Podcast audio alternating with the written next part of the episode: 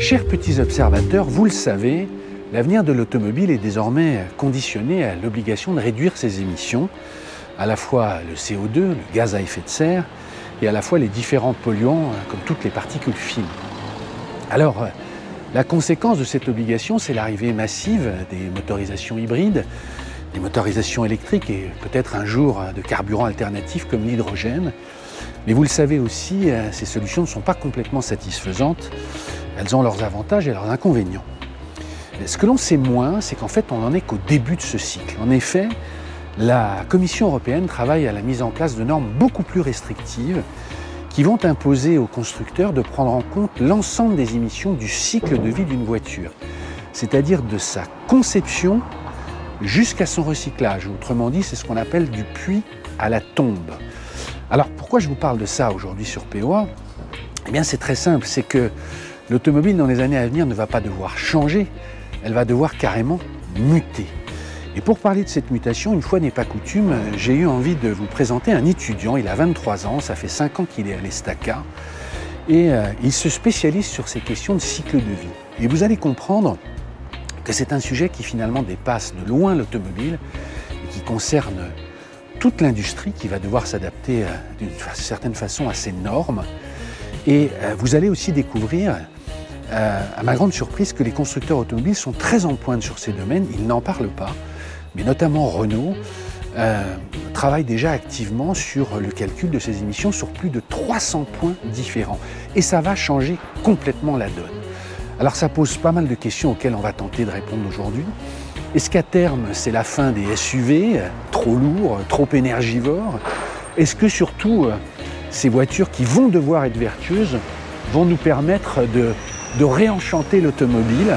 Eh bien, c'est ces questions avec lesquelles on va parler, euh, essayer de répondre euh, avec Louis-Pierre Geffray, qui, vous allez le voir, ben, représente d'une certaine façon l'avenir de l'automobile parce qu'il met toute son énergie à ça et à espérer d'inventer ben, la voiture vertueuse de demain. On va le retrouver avec nous dans les bureaux. Bonjour Louis-Pierre, ça va?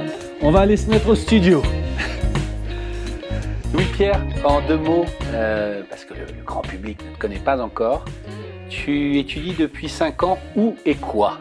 Alors j'étudie depuis 5 ans à l'Estaca, à Laval, qui est une école d'ingénieurs euh, spécialisée dans les transports, euh, que vous étiez venu c'est comme il y a quelques années. C'est comme ça qu'on s'est rencontrés. Exactement. En XJ40, j'étais venu. Oui. voilà. Et tu t'es spécialisé? Je me suis spécialisé sur le véhicule électrique au cours de mon cursus à l'Estaca, un petit peu par par curiosité au début et puis par stratégie en me disant que ça allait euh, euh, forcément impacter le secteur automobile.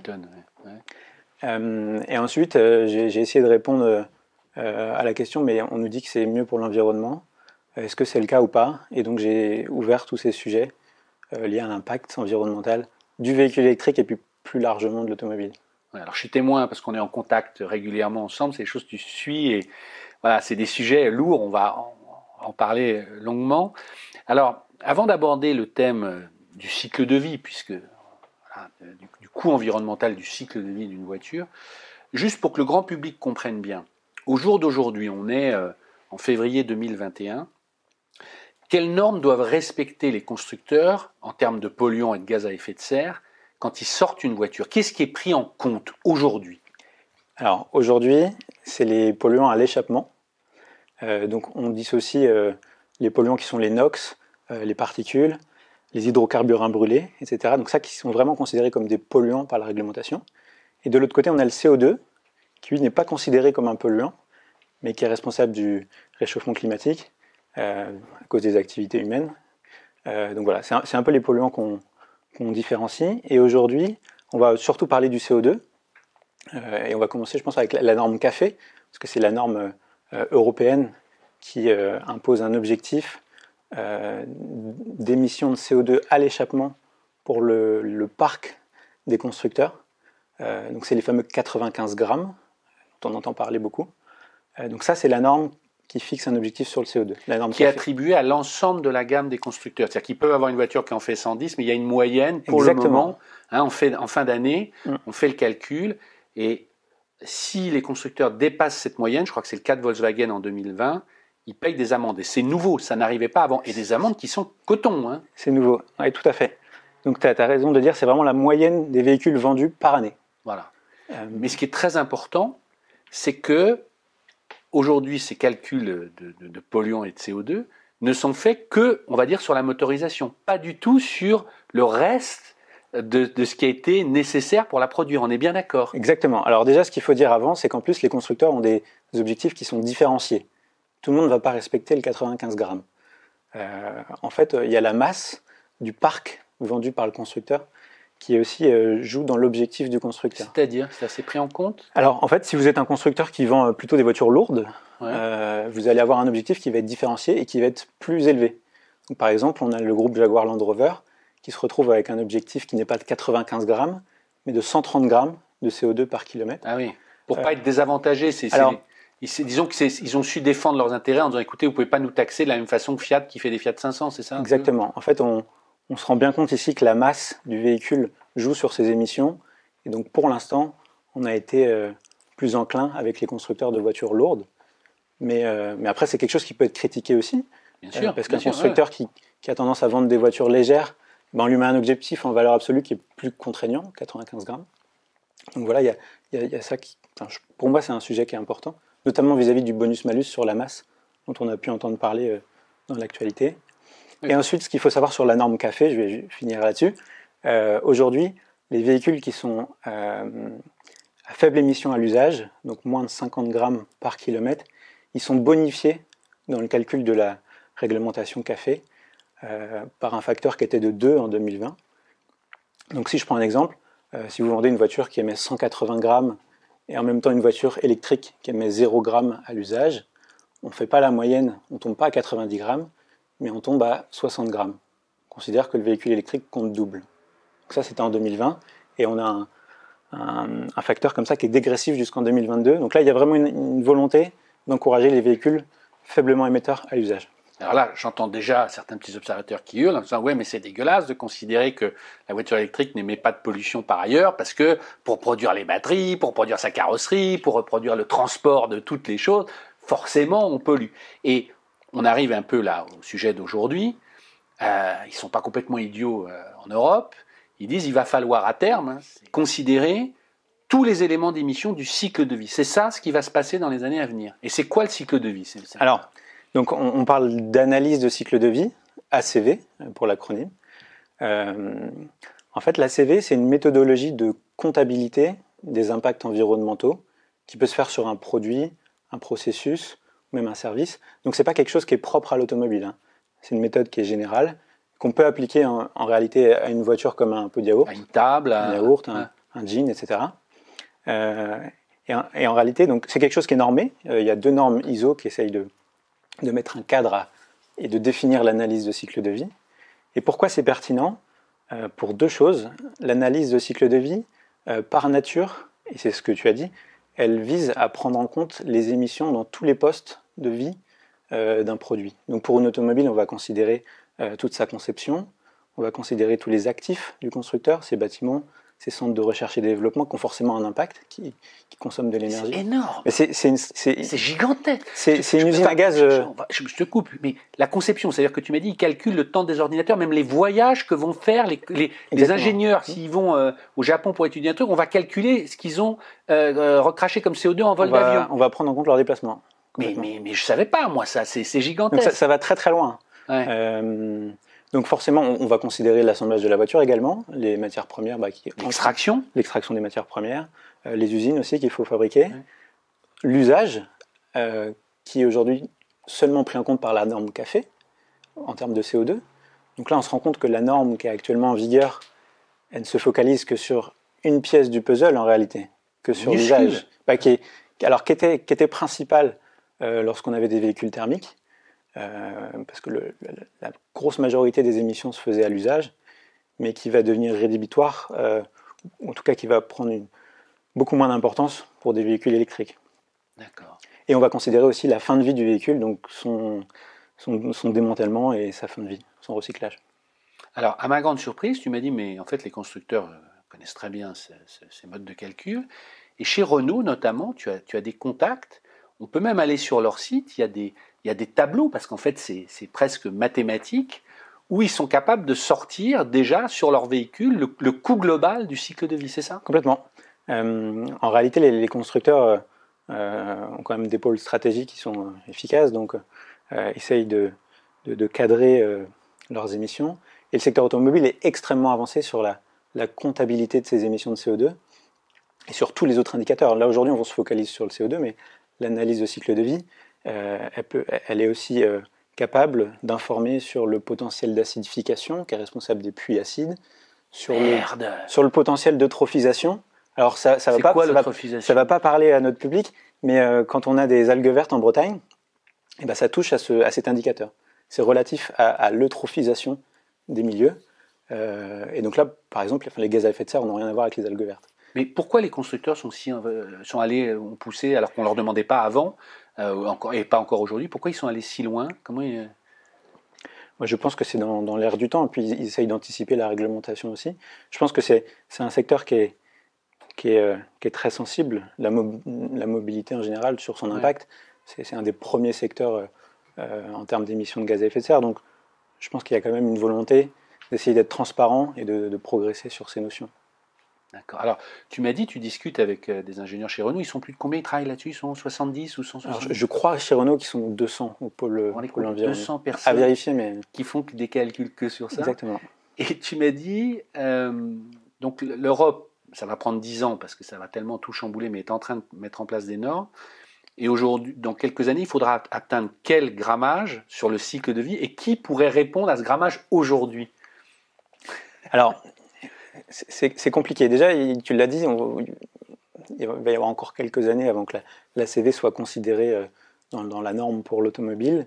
Euh, néanmoins, on entend parler un petit peu de la CV dans, dans, le grand public. Moi, je me, félicite de voir Polestar. C'était une annonce qui est passée complètement sous silence, mais à la mi-septembre 2021, c'est Polestar, tu veux dire la, Polestar, la, marque, la marque la filiale de, Volvo, Volvo, qui fait des voitures électriques très chic, très chères, hein, qui voudrait concurrencer Tesla. Je referme la parenthèse. Qui a sorti son rapport ACV, analyse de cycle de vie sur son modèle 2, en disant écoutez, voilà, nous aujourd'hui on, produit des voitures électriques, notre voiture électrique elle émet tant en analyse de cycle de vie, euh, et on encourage les autres constructeurs à faire de même. Ça c'est quelque chose que moi j'ai pas j'ai pas vu euh, euh, dans le marketing des autres constructeurs. Donc ça je trouvais ça intéressant. Et je pense que c'est Il faut que ça devienne public. Ben, il faut que les constructeurs s'engagent à être plus transparents là-dessus. Certains le font, d'autres ne le font pas. Euh, ça nécessite énormément de moyens en interne, tu l'as dit, des moyens humains, financiers. Donc c'est un coût, euh, in fine. Euh, voilà. Alors après, sur, le, sur les objectifs, pour revenir à ta question, sur les objectifs climatiques. en réalité, donc là, on va, on va, faire une, on va sortir un petit peu de l'automobile. Vers quoi on doit aller pour respecter les accords de Paris sur le climat? Qui pose un, cadre depuis 2015 euh, pour atteindre la neutralité carbone. Quand on regarde ce que nous dit le, GIEC, le groupe d'experts intergouvernemental sur l'évolution du climat, euh, pour maintenir le réchauffement planétaire à 2 degrés, il faut en France qu'un Français, enfin la, moyenne du Français, un Français lambda, divise par entre un facteur 4 et 6 ses émissions de CO2. Tout compris. Tout compris. Chauffage, voiture, habits, tout. On a une empreinte carbone qui est de l'ordre de 12 tonnes par an de CO2. Il faut qu'on arrive à 3, entre 2 et 3 tonnes de CO2 euh, pour respecter ces accords de Paris. Donc ça, c'est quelque chose qui est extrêmement dimensionnant euh, dans, nos, dans nos modes de vie, dans nos usages, et donc également pour la mobilité tout le monde n'a pas encore compris, hein, parce que c'est. Non, mais c'est un, sujet qui est extrêmement. C'est long, c'est compliqué, c'est douloureux même. Il va, il va falloir euh, faire beaucoup de pédagogie, je pense, au, niveau du grand public. Donc là-dessus, l'automobile est, est, quand même en avance parce qu'on a, on a une base de comptabilité qui est, euh, qui est bonne, qui est, qui est, vraiment qui est robuste. Euh, Renault le fait très très bien. Maintenant, il faut qu'on ait ce facteur 6 de réduction. Alors là où c'est intéressant, c'est qu'aujourd'hui, en analyse de cycle de vie, Renault nous dit que euh, un véhicule de son groupe, en moyenne, est à 207, 210 grammes de CO2 par kilomètre. On se rend compte que c'est bien plus que les, 95. grammes. Euh, parce qu'on prend tout en compte. Parce qu'on prend tout en compte. Euh, donc si on essaye de, si on divise ce, 200 par 6, on tombe entre 30 et 40 grammes de CO2 en analyse de cycle de vie. C'est ce qu'il faudrait. Ça, c'est hein. ce qu'il faudrait à horizon 2050. En, théorie magnifique, ouais, en 2050. Ça, c'est compliqué, parce que ça, conditionne énormément de choses. Euh, et pour donner un, petit repère, aujourd'hui, Renault publie l'analyse de cycle de vie sur son site internet de sa Zoé, Alors c'était la version 22 kWh, mais il faut un peu de temps pour mettre à jour les données. Mais une Zoé 22 kWh qui roule en Europe est aujourd'hui en analyse de cycle de vie à 106 grammes de CO2 par kilomètre. C'est pas mal, elle est deux fois moins que les 200 Elle est, grammes de elle est deux fois moins que la moyenne du groupe Renault. D'accord. Donc l'électrification a quand même un gros potentiel euh, en termes de réduction des émissions de gaz à effet de serre, et on le voit bien avec l'analyse de cycle de vie de la Zoé. Euh, fait aussi enrichissant, si on la prend en France, euh, cette Zoé, donc avec une électricité française, on tombe à 80 grammes, euh, du fait de notre électricité qui est en grande partie décarbonée. Et un autre repère que, je peux donner, mais là qui est extrait directement des, des, communiqués de Renault, un, un Twizy en Europe est à 50 grammes, et un Twizy qui roule en France est à 30 grammes. Donc en fait, la seule voiture qui pourrait passer les normes aujourd'hui en 2050, si on peut appeler ça une voiture, c'est un quadricycle, c'est le Twizy. C'est le Ce Twizy. que tu m'avais dit au téléphone. Exactement. Donc euh, en véhicule neuf. Ensuite, on a d'autres options. On peut faire du rétrofit. On, analyse de cycle de vie, c'est des choses qui sont intéressantes à faire. Mais en termes de véhicule neuf, aujourd'hui, euh, c'est le Twizy. Donc ça, c'est quelque chose qui est extrêmement dimensionnant pour l'automobile. On va pas passer les 300 critères euh, du cycle de vie, mais je rappelle que tu m'as dit sur le site Renault, je ne sais pas sur quelle page, on essaiera de mettre de lien, on, on peut y accéder. hein. C'est quand même important par rapport à cette transparence. Complètement. En fait, aujourd'hui, alors on vous renvoie vers euh, une adresse mail d'une Ouais. personne de chez Renault et on peut la contacter par mail en lui disant voilà, est-ce que vous pourriez m'envoyer l'analyse de cycle de vie de, de- de n'importe quel euh, véhicule du, du groupe Renault. Renault s'est engagé depuis 2014 à réaliser systématiquement des analyses de cycle de vie sur ces nouveaux modèles. Donc normalement, ils ont les informations en interne et vous pouvez euh, en disposer. D'accord. Ça, c'est extrêmement enrichissant pour vous, journalistes, euh, puisque si vous essayez un nouveau modèle Renault, vous pouvez très bien demander, bah, écoutez, en analyse de cycle de vie, en Europe, comment se place le véhicule Et on va aller vers, cette, euh, vers cet indicateur de plus en vers plus. cette transparence. Vers quoi doit-on tendre euh, pour euh, arriver ben voilà, à être le plus vertueux? On imagine bien qu'il y a quand même des sacrifices. hein. C'est ce que dit Jean Covici tout le temps. On rentre dans un monde de contraintes. L'objectif, c'est de choisir sa contrainte plutôt que d'en subir une. Donc, quelles sont les contraintes qui vont venir de plus en plus euh, peser sur l'automobile et qu'est-ce que ça va changer? Alors, si on reste sur l'automobile, euh, bah, euh, de fait, on va s'orienter vers des choix techniques plutôt que d'autres. Ouais. Aujourd'hui, on a une multitude de motorisations.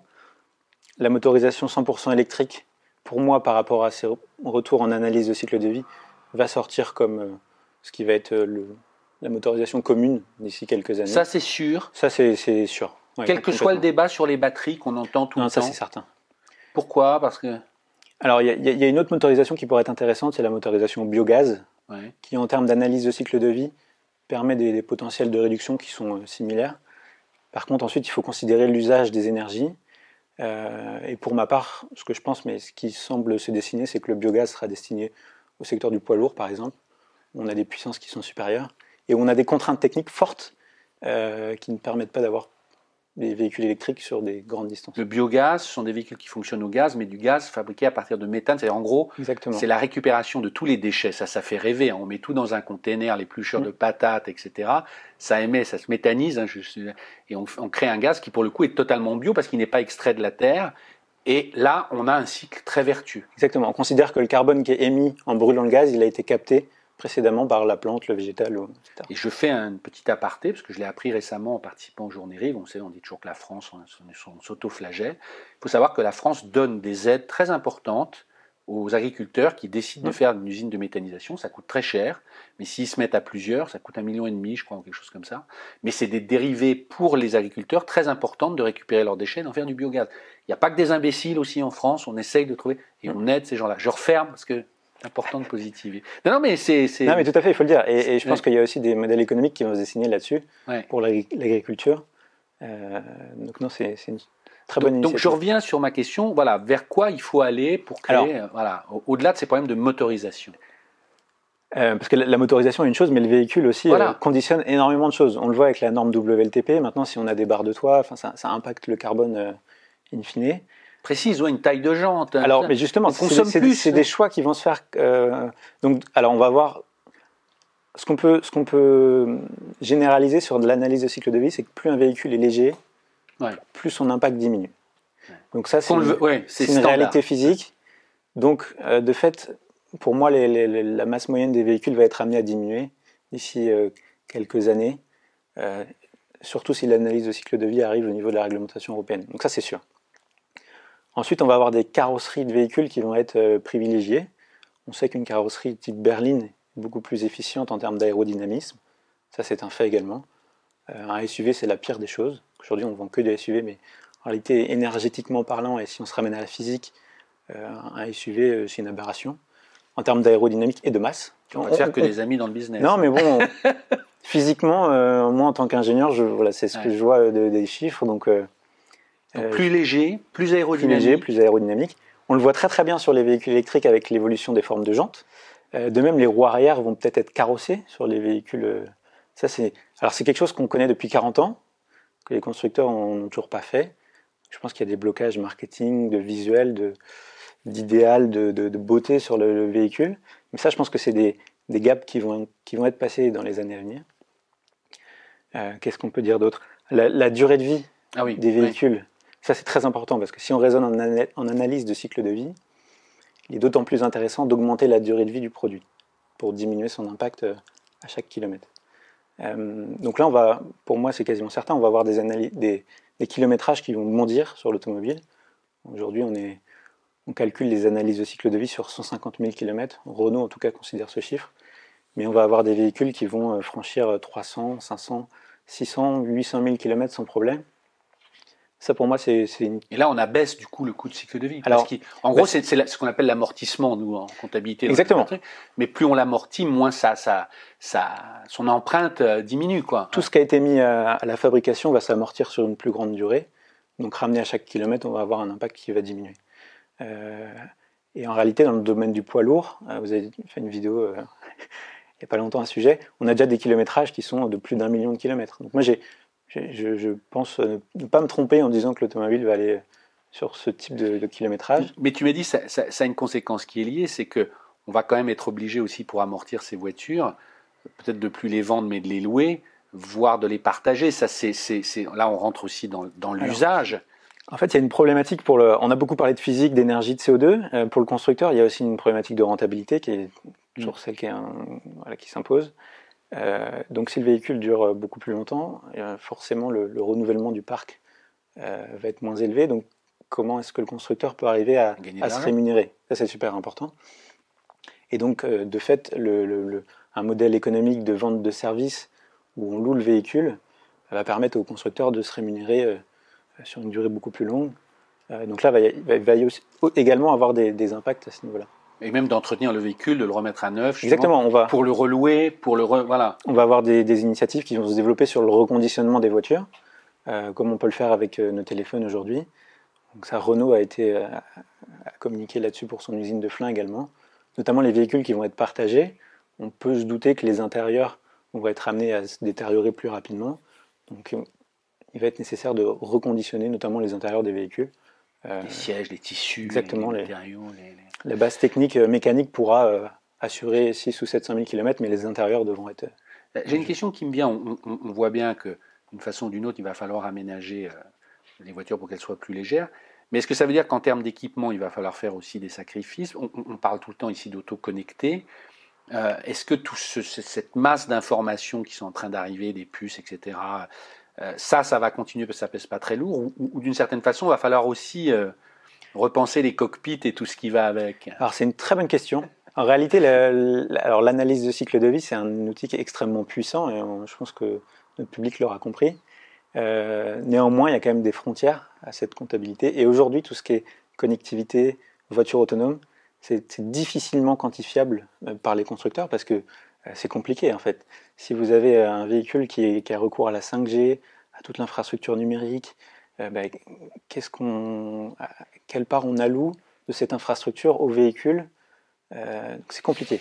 Il ne fait aucun doute que ça a un impact qui, doit être significatif, d'autant plus si on va sur le véhicule autonome, parce qu'il y a des quantités de données qui sont euh, générées qui sont juste monstrueuses. Donc moi, je, ne pense pas que le... sur cette question d'analyse de cycle de vie, j'ai de gros doutes sur la capacité du véhicule complètement autonome à arriver sur le marché, euh, parce que voilà, on a d'autres contraintes climatiques notamment qui sont fortes. Tu m'as dit que le rétrofit était une bonne solution dans ce cas-là. Est-ce que tu peux développer 5 minutes? Je rappelle, le rétrofit, c'est de prendre un ancien véhicule thermique et de le transformer mhm. avec une motorisation électrique, voire hydrogène, voire ce qu'on veut. Euh, il se trouve que tu as travaillé, on peut le dire, en stage longtemps. C'est Yann Motion, je renvoie, c'est une vidéo, c'est une société qui, qui transforment des mini. Exactement. Elles sont toujours pas homologuées, mais qui font beaucoup de recherches sur le fait de produire des batteries le plus entre guillemets vertueuses. Mais voilà. Et pourquoi le rétrofit pourrait être une bonne solution? Je, je salue aussi Arnaud Pigonides et Rétrofutur. En fait, le rétrofit, c'est simple. On, ne reconstruit pas la voiture euh, en intégralité. On reprend une caisse qui est existante, euh, des essieux qui sont existants. Euh, donc toutes ces parties, on n'a pas besoin de les reconstruire. Donc de fait, dans l'analyse de cycle de vie, on va considérer qu'elles sont déjà amorties. donc c'est zéro en termes, en termes d'ACV, en termes de comptabilité. Donc en cela, on, diminue l'impact de la fabrication du véhicule, mais c'est énorme. Hein. et donc le rétrofit est intéressant. Tu m'as dit, mais même en, off euh, chez Renault, et je, veux bien croire chez les constructeurs, euh, s'ils ont conscience de l'analyse du cycle de vie, ils ont aussi conscience que la façon dont l'automobile va devoir muter, ils ne savent pas comment euh, parler de ce sujet au grand public, ce qu'on commence à faire là, parce qu'on va, on va en parler pendant des années. Parce qu'effectivement, là, comme tu l'as dit, on est en plein SUV en hybride rechargeable. Demain, si on leur dit qu'il faut que votre voiture fasse 800 kg, mmh. Euh, qu'elle soit le plus light possible. Intellectuellement, on est tous d'accord, mais au sens pratique, il y a du chemin à faire. Alors, toi notamment, euh, tu as une petite idée par rapport à ça. Tu essayes de monter un projet pour finalement aller faire un sondage, j'allais dire en, grandeur nature. Hein. Vas-y, alors explique. Alors en fait, moi, je suis parti de, ce constat euh, d'analyse de cycle de vie, qui est un outil et, j'ai fait exactement le cheminement qu'on a eu ensemble en me disant, mais à 2050, à quoi va ressembler le véhicule? Donc tu l'as dit, il faudra que, si on veut respecter nos objectifs, il faudra des véhicules de 800 kg, ultra aérodynamiques, simples, minimalistes. Donc c'est vraiment vers ça qu'on doit se destiner. Donc il faut l'expliquer au grand public, il faut le vulgariser. En réalité, j'en ai pas parlé, mais si, on, fait un petit peu un, cumul de tout ce qu'on a dit, le, à quoi pourrait ressembler le véhicule demain en 2050 bah, Il y a un véhicule qui préfigure un petit peu cela, c'est la Volkswagen XL1, on va mettre une photo. Euh, on mettra une photo. Il y a quelques années déjà. Alors, qui, va fêter ses 8 ans, sorti en 2013. Juste pour refaire un, petit topo sur la XL1, c'est quand même un véhicule exceptionnel. En fait, c'est Ferdinand Pitch qui était le grand patron de Volkswagen euh, dans les années 2000-2010. Volkswagen était au, plus haut en termes de vente, d'image de marque, en compétition également aux 24 heures du Mans. Et Ferdinand Pitch, qui était ingénieur de métier, s'est dit il y a une chose, une chose que l'on n'a pas fait, c'est construire un véhicule qui a la plus faible consommation de carburant au 100 km. Donc il a mis euh, des centaines d'ingénieurs là-dessus, avec un, bon billet en termes de, de R&D également. Il y a eu plusieurs prototypes, et a été présenté en 2013 la Volkswagen XL1, donc qui ne fait que 800 kg, qui a un CX de 0,19, donc c'est exceptionnel, qui a une toute petite surface frontale, on parle souvent du SCX, et qui a des pneus extrêmement fins, donc une résistance au roulement qui est très faible. On a des pneus, euh, ça va, je pense, parler à notre communauté, on a des pneus de 115 à l'avant, donc c'est plus étroit que sur une de chevaux, et des pneus de 145 à l'arrière. C'est électrique ou c'est Alors elle était hybride diesel électrique. Hybride diesel électrique. Exactement, et elle avait une consommation euh, euh, réelle qui tournait entre, entre 1 et 1,5 litres de carburant 100 km. Quand tu dis hybride, elle pouvait marcher en électrique euh, total ou c'était un soutien? C'était une plug-in hybride. D'accord. elle pouvait faire 50 km en 100% électrique. Euh, elle avait une petite batterie de 5,5 kWh. Euh, donc voilà, plug-in hybride Avec deux places. Exactement, avec deux places. Et ça, elle a été vendue cette voiture Elle a été vendue à 200 exemplaires. il y a eu 50 prototypes. donc moi, je, je, vois cette voiture, je me dis, mais en fait, elle a, elle a toutes les caractéristiques de l'automobile en 2050. ils avaient fait des, choix euh, qui étaient assez forts en termes d'ingénierie. Elle était entièrement en composite. Ils avaient eu recours à des matériaux extrêmement nobles, donc il y avait une partie de ce prix qui était imputable à tous ces choix. Mais en tout cas, elle démontre une vision qui est, pour moi, très intéressante. Qui est, un cap, c'est ça un peu Exactement, c'est un, un, cap. Donc, toi, qu'est-ce que tu veux faire avec cette voiture? Alors, moi, j'ai envie de. Parce que je, vois cette voiture, je me dis, mais en fait, je suis frustré. Je, vais arriver dans le monde. Euh, dans l'ingénierie automobile, on fabrique des SUV et en fait on a fait des voitures par le passé qui sont beaucoup plus pertinentes de mon point de vue. Donc j'ai envie de la mettre en avant. Et, je me suis dit, qu'est-ce que je peux faire en tant que jeune ingénieur? Ben, Je vais prendre une XL1, je vais faire un tour de France avec elle et je vais la faire essayer à 500 personnes tirées au sort, un petit peu sur le modèle de la Convention citoyenne pour le climat, pour avoir leur ressenti, leur retour de ce véhicule et savoir s'il peut répondre ou non euh, aux besoins des automobilistes euh, dans les années à venir. Donc ça, c'est mon souhait. Je pense que c'est important parce que tout ce qu'on s'est dit ici, il va falloir l'expliquer, le vulgariser.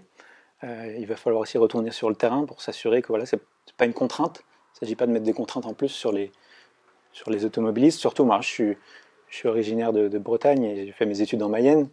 Euh, si vous habitez en Mayenne et que vous n'avez pas de voiture, c'est compliqué de vous déplacer. Tu peux le redire. Donc il faudra. tu peux le redire. il faudra encore, des... endroits. Il faudra hein encore des voitures. Euh... La bagnole n'est pas morte. Euh, partout dans nos campagnes. Donc il faut vraiment qu'on travaille encore sur leur efficience. Donc toutes ces informations que je vais collecter, moi, moi aujourd'hui j'explique avec mes mots d'ingénieur. Je pense que les gens vont ressentir des choses et vont l'expliquer avec des mots qui seront tout autres. Et je vais collecter cette matière première et je vais euh, constituer ce que j'appelle un marketing de la sobriété pour le secteur automobile. Je vais faire valoir ces informations-là aux constructeurs. Parce que pour moi, le marketing aujourd'hui euh, euh, va, devoir se remettre en question profondément pour expliquer le sujet. Si je résume, tu l'as eu comme professeur, et c'est notre ami et, ministre, Michael Walid le dit toujours, il faut arrêter le marketing du toujours plus. Hein, de, rajouter sans arrêt des choses sur une auto. On rentre plutôt dans l'air où il faudrait peut-être en enlever. Je pense qu'il va falloir user beaucoup de pédagogie. Oui, ouais, on dit ça, ça a l'air facile. Non, non mais c'est un défi énorme. Hein. C'est un défi énorme. Alors, soyons juste très précis. Ça, c'est ton idée. Tu cherches des partenaires pour être financé, parce que pour le moment, euh, l'idée est là, mais euh, quand tu m'en as parlé, je dis, ben, je suis ravi que POA puisse servir de caisse de résonance. L'idée, ça serait déjà de trouver la voiture. Alors, il se, il se trouve que ah. Volkswagen France euh, possède une XL1. Euh, Volkswagen France. D'après mes informations. Si vous nous entendez. Oui, mais est-ce qu'ils sortent leur proto comme ça? Mais bon. C'est une, grande question. Mais moi, moi je pense que le, le, jeu en vaut la chandelle. Parce qu'on a un, Volkswagen France a un actif à Villers-Cotterêts, une XL1 qui apparemment reste en exposition, qui ne sert pas. Moi, l'idée, c'est d'avoir quelque chose qui soit gagnant-gagnant aussi. Voilà. Bah, il faut quand même ensuite te financer le Tour de France. Exactement. Ce qui serait génial, c'est qu'on te suive à certains moments pour venir euh, euh, ah, je... prendre ces, ces, réactions. voilà un grand plaisir à venir Place Saint-Georges pour, pour Non, non, mais nous, on est, rassure-toi, on sort de temps en temps. Cédric, rejoins-nous. Je vois J'étais un des rares. Viens t'asseoir, viens t'asseoir, que les gens te voient. C'est vrai J'ai été un des rares à conduire une XL1 en France. Et, et, ça a été très court. C'était une matinée où ils avaient convié quelques journalistes. Et alors, c'était une voiture, c'était 2013. Et elle était, mais, mais c'est un ovni et un concept car dans la rue. C'est totalement dépouillé à l'intérieur, même s'il y avait un habitat qui mhm. ressemblait un peu. Euh, il y avait les boutons de, de, de, la New Beetle, des petits. Enfin, c'était chouette et surtout, tout à coup, je me remémore les choses. Il n'y avait pas de rétroviseur. C'est comme dans le. Exactement. Comme dans l'e-tron. Tu avais des écrans. Des, caméras déjà? Des caméras. Euh, on, gagne, on gagne, en CO2 avec des rétro-caméras Alors, ben, Ou est-ce qu'on perd avec sa fabrication? Global, non, globalement, je pense qu'on gagne. Je, pourrais faire le, détail, mais si, si on gagne, parce que ça, ça, a quand même une grosse importance sur le CX. Euh, les simples deux petits appendices derrière bah, freinent la voiture, elle consomme plus. C'est des aérofreins. Alors c'est marrant le retour de Cédric, parce que moi, en fait, euh, je suis convaincu d'une chose. Et, et quand je... rétro. non, non, mais plus, plus, plus globalement sur, le, sur ce véhicule sobre, léger, efficient, en fait, quand on regarde tous les essais sur YouTube de la XL1, c'est des journalistes euh, qui ont l'habitude de conduire des voitures de 500 chevaux, etc. Et qui sont arrivés devant, devant cet ovni, qui se sont dit mais c'est quoi euh, ce, véhicule? Et ce qui est hyper enrichissant, c'est qu'ils ressortent tous des essais euh, ultra enthousiastes. Pourquoi? Alors moi, ma, ma, vision des choses, c'est ce que je disais tout à l'heure, comme c'est un véhicule qui est, qui est taillé pour réduire sa résistance à l'avancement. C'est-à-dire qu'on le pousse, il roule quasiment tout seul. Il procure des sensations à la conduite pour moi, ces journalistes-là, tu, peux, tu pourras peut-être le témoigner, Cédric. Très, très bas Exactement. Des, des, sensations qu'on n'a jamais ressenties. Je pense qu'il y a plein d'endroits où on n'accélère pas avec une XL1 et on accélérerait avec un véhicule classique. Donc ça, c'est quelque chose auquel le grand public doit goûter. C'est tout l'objectif du projet que je porte, pour s'en emparer. Et, et, en cela, moi, j'appelle de mes voeux une sobriété enthousiasmante. Je pense qu'il faut que le. Redis-le. Une sobriété, enthousiasmante. Je pense que le, cet, euh, cet euh, optimum automobile peut convaincre les gens euh, et préfigurer ce que sera l'automobile de demain, cohérente avec les enjeux et en même temps agréable à conduire. Elle faisait pas dépouiller, enfin, tu vois, Non, complètement. Tu as, je t'avais demandé de créer un mail, je crois. Oui, ben, on leur met. On va mettre, tu as mis un mail que pour les gens qui veulent t'aider. Mm soit envoyer quelques dons, euh, soit euh, Volkswagen, on fera. Et puis, et puis, on, va, on va appeler Volkswagen. On fera faire passer. Mais euh, tu as un dossier à peu près là-dessus sur ce Tour de France. tout à fait. ça, c'est vraiment formidable. C'est ça qui me motive, c'est qu'aujourd'hui, techniquement, on sait faire une voiture qui respecte nos objectifs pour 2050. Mais ça, tu, 700 kilos, c'est la Mia, quoi, si je puis dire. Oui, c'est la Mia, mais, mais on peut avoir quand même un idéal qui est, plus. Euh, un peu de respect pour eux. Non, non, mais qui est plus. En fait, on peut avoir une voiture qui fait. Alors, je vais finir là-dessus. Si on prend une XL1, qu'on ne la fait pas en matériaux composites, mais en acier et en aluminium, qu'on lui met une petite batterie, 25 kWh, ça vous parlera, elle va consommer au 100 km 7-8 kWh, deux fois moins qu'une Zoé. Trois fois moins qu'une Honda E. Elle pourra faire quand même 300 km. 3 x 8, 24 ça se tient. Donc vous avez une autonomie de 300 km avec une batterie qui est deux fois plus petite.